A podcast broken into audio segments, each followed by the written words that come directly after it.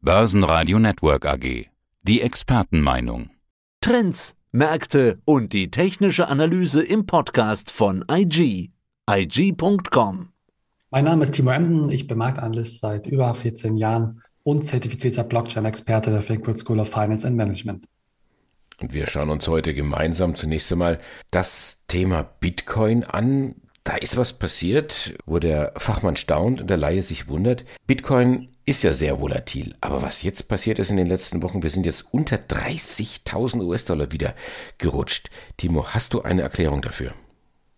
Ja, Stand heute sind wir sogar wieder äh, etwas über die 30.000 Dollar Marke gestiegen, also zurück. Aber ja, wir haben richtig in dieser Woche den tiefsten Stand seit Ende 2020 gesehen und das hat natürlich Gründe. Allen voran ganz klar die Zinssorgen jenseits als auch diesseits des Atlantiks bedeutet konkret, man fürchtet natürlich, dass die FED, die US-Notenbank, die dahinter steckt, die Zinswende weiter forciert. Und da hatte man jetzt diese Woche gehofft, ja, dass die Inflationsdynamik, die wir ja sehen, etwas nachlässt. Und tatsächlich, sie hat etwas nachgelassen, aber nicht stark genug. Und das gab Anlegern hier wieder Anlass zu glauben und wahrscheinlich eher zu befürchten, dass die FED ihren restriktiven, wirklich rigorosen Zinserhöhungszyklus weiter fortsetzt. Und wie wir das auch sehr schön gesehen haben, natürlich an der Nasdaq. Die Nasdaq ist auch wirklich brachial, brutal eingebrochen. In dieser Woche hat sehr, sehr gelitten. Und im Einklang mit der Nasdaq gehen natürlich auch folgerichtig hier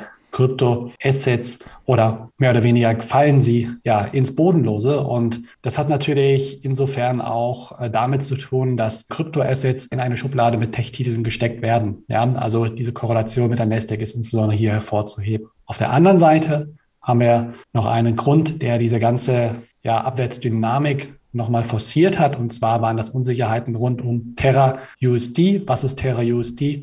Ein sogenannter Stablecoin. Ein Stablecoin soll eigentlich das Versprechen innehalten, dass ein Token einen US-Dollar widerspiegelt. Ja, dass ich als Anleger eben, wenn ich diesen Token tausche, auch tatsächlich einen US-Dollar erhalte. Und das hat nicht mehr funktioniert. Ja, die ein US-Dollar war nicht mehr ein US-Dollar wert, sondern zwischenzeitlich deutlich unter 50 Cent, 20, 30 Cent sogar bis in die Tiefe. Und das hat Anleger natürlich unfassbar verunsichert. Wie konnte das passieren? Weiß man bis heute nicht wirklich. Ja, also man kann nicht wirklich Licht ins Dunkle bringen und das verunsichert natürlich nochmal zusätzlich, weil bislang nicht wirklich klar ist, was die Hintergründe sind und vor allen Dingen, dass der Stablecoin Terra USD bis heute nicht wieder eins zu eins an den Dollar gekoppelt ist. Also eine Menge Unsicherheit insgesamt. Last but not least natürlich auch die technische Konstellation, also das Unterschreiten der 30.000 Dollar Marke hat natürlich auch hier dann vor allen Dingen technische Verkäufe nochmal ausgelöst. Ich habe nicht verstanden den Zusammenhang zwischen Zinssorgen und dem Verfall von Bitcoin. Bitcoin bzw. die Bitcoin-Anhänger nehmen ja für sich in Anspruch, dieses äh, dezentrale und letztendlich auch das digitale Gold. Den Zusammenhang zwischen Zinssorgen und Bitcoin, den verstehe ich nicht. Es müsste doch nach meinem Verständnis genau umgekehrt sein. Das hätte man vielleicht vor drei oder vier Jahren noch gedacht und das wäre vielleicht auch so passiert. Das ist richtig. Aber so sage ich mal, dieser, ja, das Narrativ des vermeintlich sicheren Hafens, der ist mehr oder weniger eben ein klassischer Mythos. Ja, also das zeigt sich wieder ganz klar. Das Problem ist einfach, dass die Korrelation mit Tech-Werten, insbesondere der Nasdaq, sehr, sehr hoch ist. Das ist einfach die, die Hauptproblematik. Und das zeigt natürlich auf der einen Seite auch, ja, dass Kryptoassets, Bitcoin und Co. ernst genommen werden, an der Wall Street etabliert sind, weil sie eben auch mit abverkauft werden, folgerichtig, wenn die Nasdaq steigt, eben aber auch steigen. Auf der anderen Seite natürlich irgendwie auch ein Dilemma, ja, weil man ja gerade möchte, eigentlich aus Anlegersicht, dass Kryptoassets, Bitcoin und Co. unabhängig von den Aktienmärkten ähm, sich entwickeln können. Also eigentlich in von Unsicherheit geprägten Marktphasen, wie wir sie aktuell sehen, ja eigentlich profitieren, steigen. Das sehen wir nicht mehr. Und dass das nicht mehr funktioniert, ja, das lässt natürlich Anleger hier durchaus auch verzweifeln. Vielleicht auch ein Stück weit zweifeln, sogar in dem Sinn, an dem tatsächlichen Nutzen und dem tatsächlichen Wert. Vielleicht nicht alle, aber durchaus ein Teil der Anleger hat eben kalte Füße bekommen und stellt das Ganze natürlich auch in Frage. Also die Anleger irgendwo zwischen Zweifel und Verzweifeln. Du hast gesagt, mit dem Nutzen, das bringt uns unmittelbar zum Thema Ether, da sagt man ja, schaut doch mal hin, da ist doch wirklich ein digitaler Nutzen dann irgendwo dabei. Das sind die Small Contracts, das ist wirklich hm, fast schon alltägliches Geschäft, aber auch Ether ist gefallen und das äh, ja sehr kräftig seit Jahresbeginn. Auch hier die ja, Hälfte des Wertes verloren. Ist das die gleiche Story? Wird man da in Sippenhaft genommen? Möglicherweise zu Unrecht? Genau, man wird hier natürlich eins zu eins in Sippenhaft genommen. Äh, ETA, ja, zwischenzeitlich sogar unter die 2000 Dollar Marke gefallen, psychologische Marke. Das hat natürlich auch hier weitere Währungen aus den hinteren Reihen, zweiten, dritten Reihen ganz, ganz klar getroffen. Aber letztendlich interessiert das Anleger dann zu diesem Zeitpunkt natürlich nicht, welcher Nutzen dahinter steckt. Generell überschattet der Bitcoin-Kursverfall sämtliche Währungen. Das ist aber auch kein neues Phänomen, ja, dass, dass andere Währungen da in Sippenhaft genommen werden. Und ich denke, gleichzeitig sollte die Story aber eben auch wieder hochgehen. Ja, wenn der Bitcoin sich hier eben wieder ähm, behaupten kann, etablieren kann, eine nachhaltige Entwicklung wieder vorweisen kann, dann äh, sollte Ether auch genauso wieder profitieren. Also ist so ein bisschen auch die Problematik. Der Bitcoin wird ja nicht ohne Grund auch als Leitwährung, Leitdevise angesehen, als quasi Nordstern für den Kryptomarkt diese Entwicklung, sage ich mal, die, die wird auch in Zukunft wahrscheinlich Bestand halten. Vielleicht gibt es ja eine oder andere Ausnahme, aber gerade auch die Anleger sollten sich da auch nicht zu früh freuen. Die Nachrichtenlage an sich, was das Thema Kryptos angeht, die Nachrichtenlage ist doch eigentlich gut. El Salvador kannst du mit Bitcoin bezahlen. Zentralafrikanische Republik, jetzt auch gesetzliches Zahlungsmittel der äh, Bitcoin. Panama arbeitet irgendwo daran. Also auch für Privatanleger ist es leichter geworden, sich allgemein gesprochen am Kryptomarkt zu engagieren. Das sind doch gute Nachrichten. Absolut, das ist eine ganz, ganz tolle Entwicklung, die wir in den letzten Wochen wieder gesehen haben. Ja, auch was El Salvador im vergangenen Jahr auf die Beine gestellt hat, ähm, hatte wie erwartet Nachahmer gefunden. Also Länder sehen eine Blaupause in El Salvador und ich gehe auch davon aus, dass sich diese Entwicklung weiter fortsetzt. Aber letztendlich ist das ja eine Thematik, die zwar durchaus positiv aufgenommen wird, aber ja eben überschattet wird von den Zinssorgen eben und natürlich jetzt nicht zuletzt auch durch Terra USD, also durch die Stablecoin-Problematik.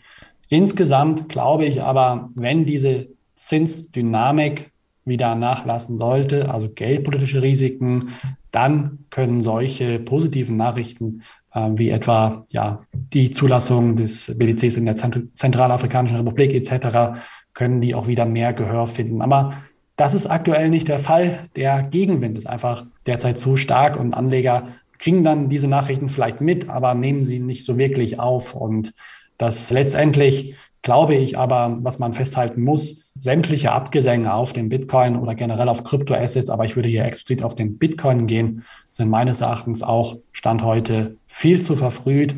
Anleger, welche schon länger mitmischen, wissen ganz genau, dass derartige Turbulenzen keine Seltenheit sind und irgendwie auch ich würde nicht sagen zum Tagesgeschäft dazugehören, aber sie gehören einfach in die Welt von Bitcoin und Co. rein.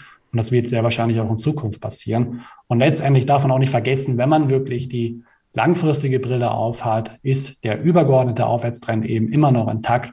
Und das sollte ja auch irgendwie ja doch Anlass zur Hoffnung geben. Und auf der anderen Seite haben wir eine ganz, ganz tolle Entwicklung auch in den letzten zwei Jahren gesehen. Bitcoin und Co. sind an der Wall Street angekommen. Wir haben eine Etablierung von Kryptoassets auch in zahlreichen Bankenhäusern, bei Vermögensverwaltern etc. Und irgendwie sind Kryptoassets ja auch nicht mehr wirklich wegzudenken. Und diese Kinderkrankheiten, in Anführungszeichen, die wir immer wieder sehen, wie etwa jetzt rund um den Stablecoin, die müssen natürlich in Zukunft ausgebessert werden. Das geht vielleicht mit einer raschen oder auch forcierten Regulierung, ja. Auf der anderen Seite muss man dieses Kind, in dem Fall den Bitcoin, auch immer wieder ein Stück an die Hand nehmen. Es fällt ab und an hin, aber auch wieder auf die Beine helfen. Und letztendlich ähm, haben dann auch irgendwie alle etwas davon, die ganze Branche, wenn Kryptoassets, Bitcoin und Co. hier als seriöse Anlageklasse dann auch fungieren können. Ein Damoklesschwert sind drohende Handelsverbote, wie zum Beispiel in China. Ist das jetzt tatsächlich so eine Bedrohung? Ich frage mal so ganz laienhaft, könnte man sowas dann überhaupt umsetzen? Ja, letztendlich fungiert China ja nicht mehr als der Big Player in der Branche. Das sei erstmal vorweg gesagt. Wir haben ja da eben auch neben einem Mining-Verbot auch das Verbot von Kryptobörsen. Letztendlich wird sich dieses Verbot meines Erachtens nach nicht wirklich durchsetzen lassen, weil ganz einfach Händler auf ausländische oder eben transatlantische Börsen dann übergreifen werden. Also Stichwort auch dezentrale Börsen. Also man wird irgendwie immer wieder einen Weg finden, ein Schlupfloch finden und ich glaube, das lässt sich hier nur sehr, sehr schwer beheben. Der sichere Hafen, das ist ein klassischer Mythos, nicht nur beim Bitcoin, aber auch dort und die Anleger momentan irgendwo zwischen Zweifel und Verzweifeln. Timo Emden, Dankeschön für dieses Interview. Ich danke dir. Soweit der Podcast von IG. Analysen, die Märkte, Charts und Webinare unter IG.com. Börsenradio Network AG. Das Börsenradio für Broker.